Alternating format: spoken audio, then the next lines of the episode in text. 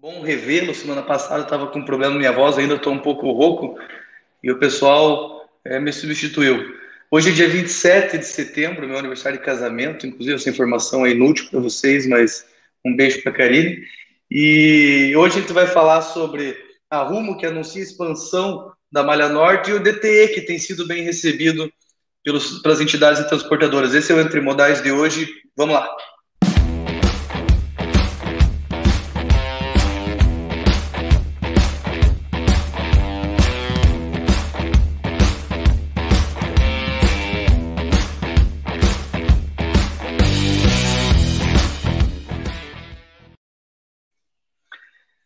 Então, gente, hoje eu estou com o Maurício. Aí, calma aí. É, aqui, aqui, Maurício. Renan, você já conhece, Maurício, CTO da KMM. Renan, head do RP. Bruna, é a nossa team leader da operação. E o Leandro Stachés, que é o gerente de projetos e helpdesk. É, vamos começar aqui. Primeira notícia: Correios amplia transporte de encomendas pelo modal aéreo a estatal anunciou na última quarta-feira uma série de contratações referentes a transporte aéreo para que os objetos, os objetos possam ser postados é, nos porões dos voos comerciais. E aí, gente? É, o destaque aí é que isso não podia ser feito até pouco tempo atrás, né? E o Correio, de novo, sofrendo aí com o peso da burocracia por ser uma estatal é, e tentando reagir. Acho que esse é um movimento muito bacana aí para até preparar para a privatização no ano que vem.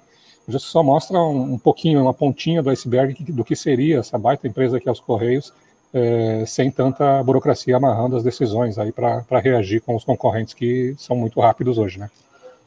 Eu acho que complementando o que o Maurício falou, é, essa contratação já, já ocorreu pelo e-Certame, que é um, um sisteminha que o Correio lançou em maio desse ano, que já dá uma facilitada na parte cadastral, qualificação de, de parceiros. Então, já é um caminho indo um pouquinho mais para uma modernização, trazer um pouco mais de tecnologia para otimizar os processos deles, que é uma das pautas principais, né? É, para esse movimento da privatização é a principal crítica em relação à falta de modernização nos processos. Se a gente linkar isso com a recente retomada também do crescimento da, da, da ponte aérea aí, né, de, principalmente Rio, São Paulo ali, e outras é, principais atividades dos aeroportos, aí a gente vê que a gente está tendo um crescimento já, julho já teve um crescimento de três vezes aí é, o movimento aéreo do ano passado. Então, isso já representa que esse mercado também está bem aquecido e os Correios aí tendem a, a ajudar a contribuir isso, né? A utilizar isso para benefício. O Correio se mexendo aí, chegando próximo do momento da privatização. Próxima notícia: a Panasonic conclui a aquisição da Blue Yonder. A multinacional japonesa irá acelerar sua Autonomous Supply Chain com aquisição ao olhar IoT, inteligência artificial e aprendizado de máquina, no sentido de fornecer a cadeia de suprimentos mais inteligente e conectada, abrindo portas para um comércio multicanal otimizado. É, só dando um, contexto aí, a Blue Yonder ela está no, no quadrante mágico lá do Gartner, é, entre as quatro maiores fornecedoras, é uma empresa de software, né, e está entre as quatro maiores fornecedoras de WMS e de TMS no mundo. É uma empresa que faz softwares na mesma área do que, que a gente faz aqui na KMM e foca muito aí o desenvolvimento do TMS e WMS deles, é, o uso de inteligência artificial e machine learning. É, e assim, um dos objetivos que eles colocam ali como é, principais, né, é a tentativa de prever uma parada, uma possível parada na, na cadeia de suprimentos, né, que envolve toda a questão de produção pela indústria. E como é que você faz isso? Tendo informações à tua disposição para tomar a decisão correta, né? Para se antever em relação a essas possíveis paradas. É, recentemente o Leopoldo, inclusive, fez um post lá no LinkedIn. Se você não viu, volta lá para ver. A gente tem uma solução um pouco nesse sentido é, para a proteção realmente da cadeia de suprimentos, né? Como que você protege o teu, teu patrimônio aí em relação às manutenções ou produtos que você tem aí que tenha validades ou periodicidades de troca. Então, é, é bem interessante essa, essa, aquisição aí, fomentando esse movimento. O Renan aproveitou e fez um jabá aqui no meio, né? Beleza. É, uma outra coisa legal, o Maurício comentou, é uma empresa que desenvolve tecnologia na mesma linha que a KMM desenvolve.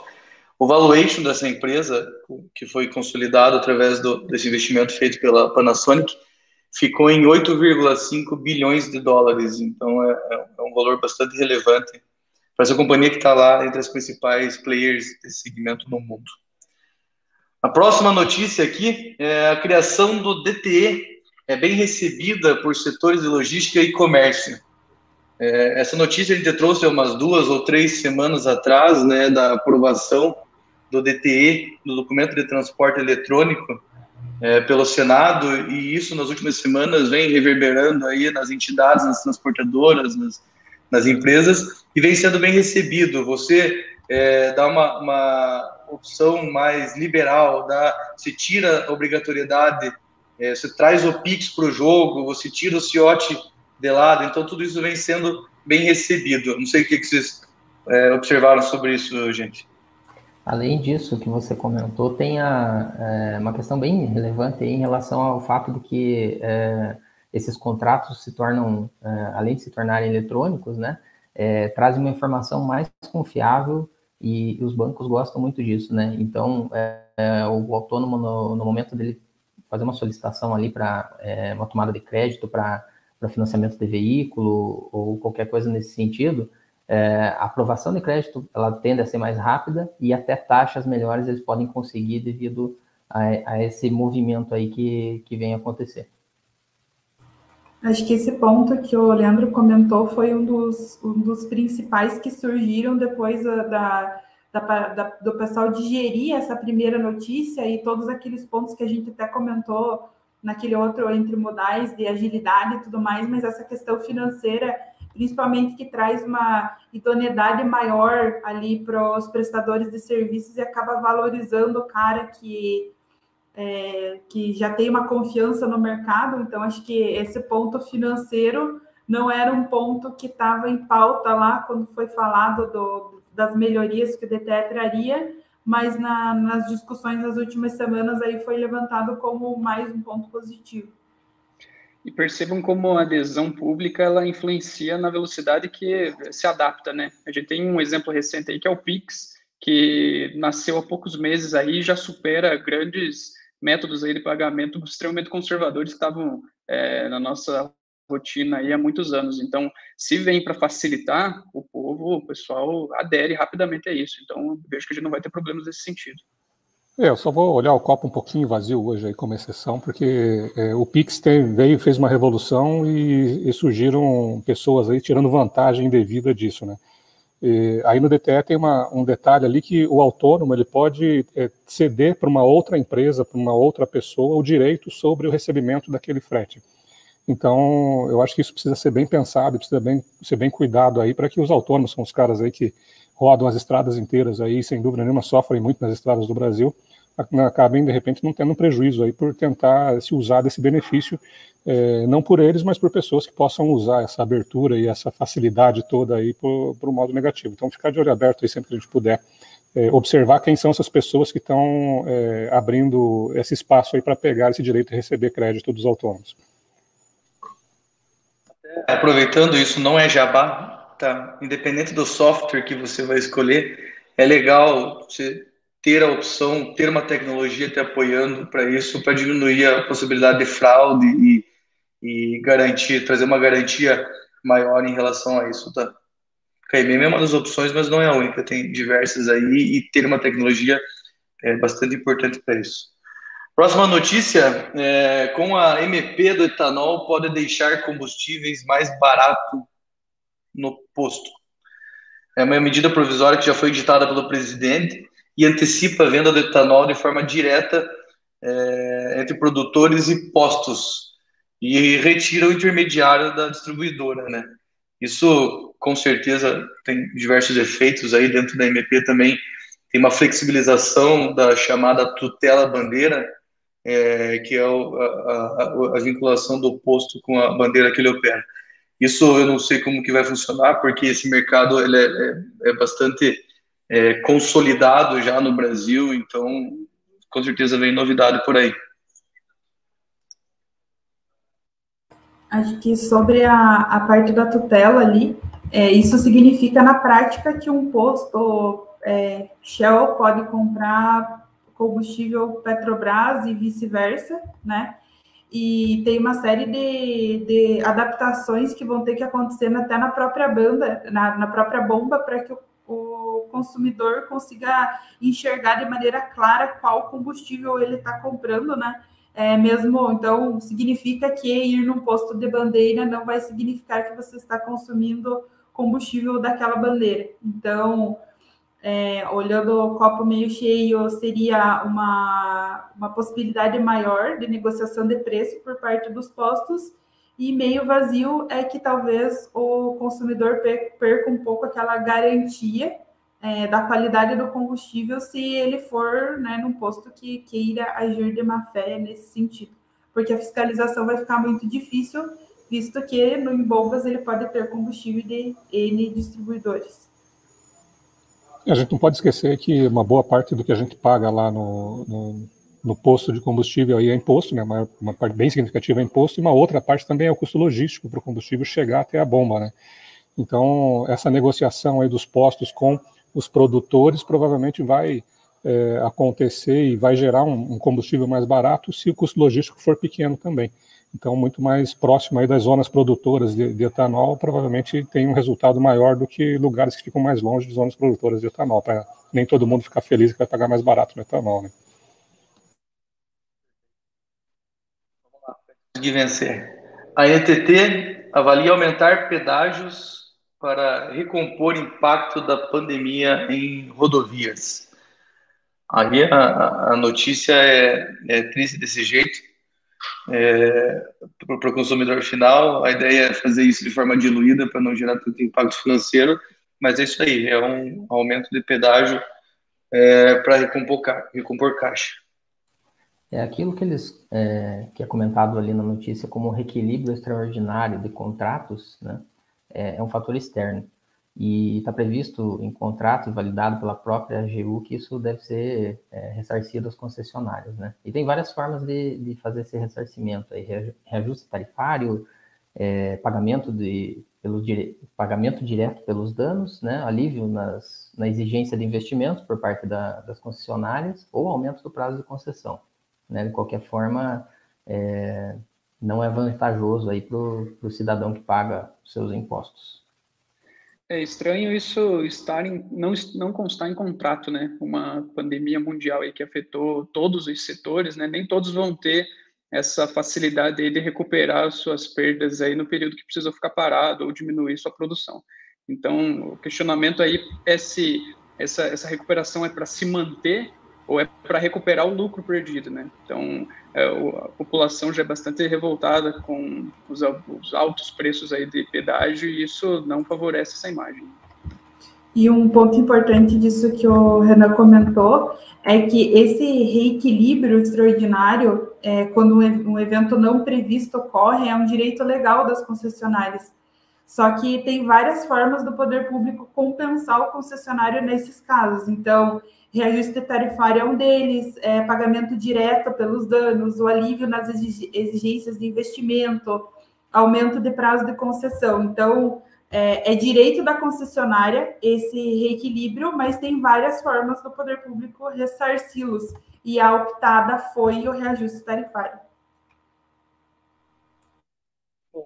Aumentando ou não, independente do jeito que for diluído, você, telespectador do Entre Modais, pode, pode contar com o Qualp, qualp.com.br, para se manter atualizado no valor que vai ter o pedágio. Saiu o reajuste, o Qualp está atualizado, tá? Então, já que hoje é o dia do Jabá, mais essa. Usa o Qualp que vai ser sucesso. Próxima notícia: Rumo anuncia a extensão da Malha Norte. Há um investimento de 11 bilhões para construção de aproximadamente 730 quilômetros, com ligações ali na, na, Malha Norte, que hoje liga Rondonópolis a Santos, ligando também Cuiabá e Lucas do Rio Verde. Uma coisa que eu aprendi semana passada falando sobre essa notícia é que nesse caso foi uma autorização e não uma concessão. Uma concessão, ela prevê garantias, então ela te, te dá garantias de volume, te dá X garantias que vão estar vinculadas ao teu investimento. Uma autorização não, o Estado do Mato Grosso falou assim, viu, rumo, pode construir. Aqui que eu te garanto, te garanto que está autorizado, o resto é contigo. Então é, é, uma, é uma, um cenário diferente do que a ferrovia está acostumado, mas imagino que esse investimento de 11 bilhões aí tem uma previsão é, de geração de valor para o acionista bastante relevante. Mas o Leopoldo definiu muito bem aí o que é a simplificação, né? Isso foi uma medida provisória que foi aprovada aí recentemente e que simplificou a relação, ou seja, o governo fala, rumo, vai lá e faz e vai lá e faz. E vai dar, alguns pode dar errado, pode, mas a maioria absoluta que vai dar certo vale muito a pena essa simplificação.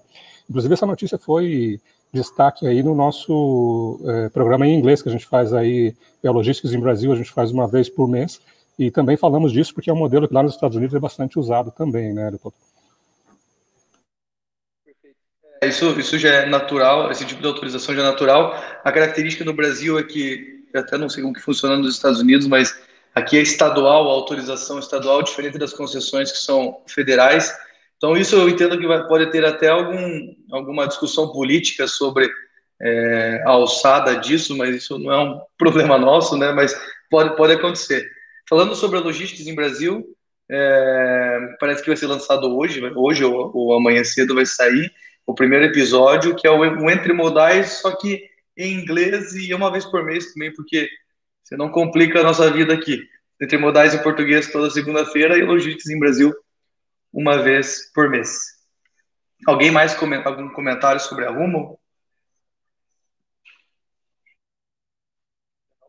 Bem, vamos falar da última notícia aqui. A Mercedes-Benz lança o primeiro ônibus elétrico da marca produzido no Brasil. Ele foi batizado de EO500U. Você vê, né? Nada comercial o nome. Eu pensei que nós era ruim de nome, mas a Mercedes não mandou bem no nome. Trata-se de um veículo 100% urbano desenvolvido por 100% urbano não, um veículo urbano 100% desenvolvido por engenheiros brasileiros e que deve chegar no mercado no ano que vem. Isso chama atenção porque é uma, uma novidade, uma tendência, né? A gente vem falando aí bastante sobre veículos elétricos aí.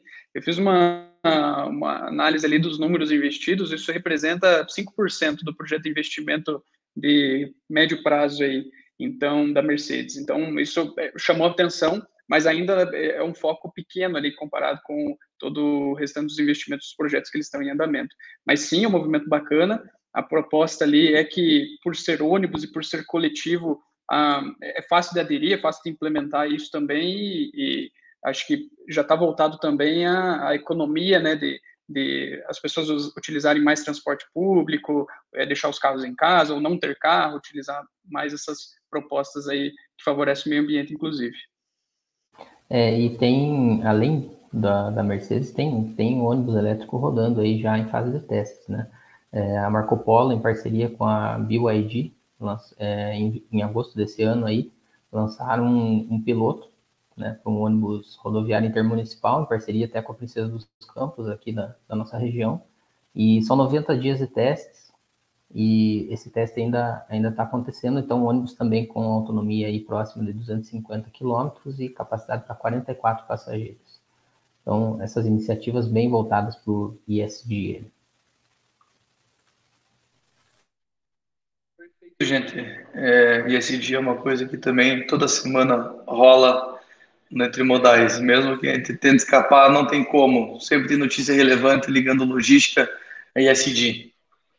É, gente, meio-dia e quatro, para não tomar mais o tempo de vocês. Eu vi que tem perguntas aqui no chat, vou responder elas individualmente para vocês, tá bom?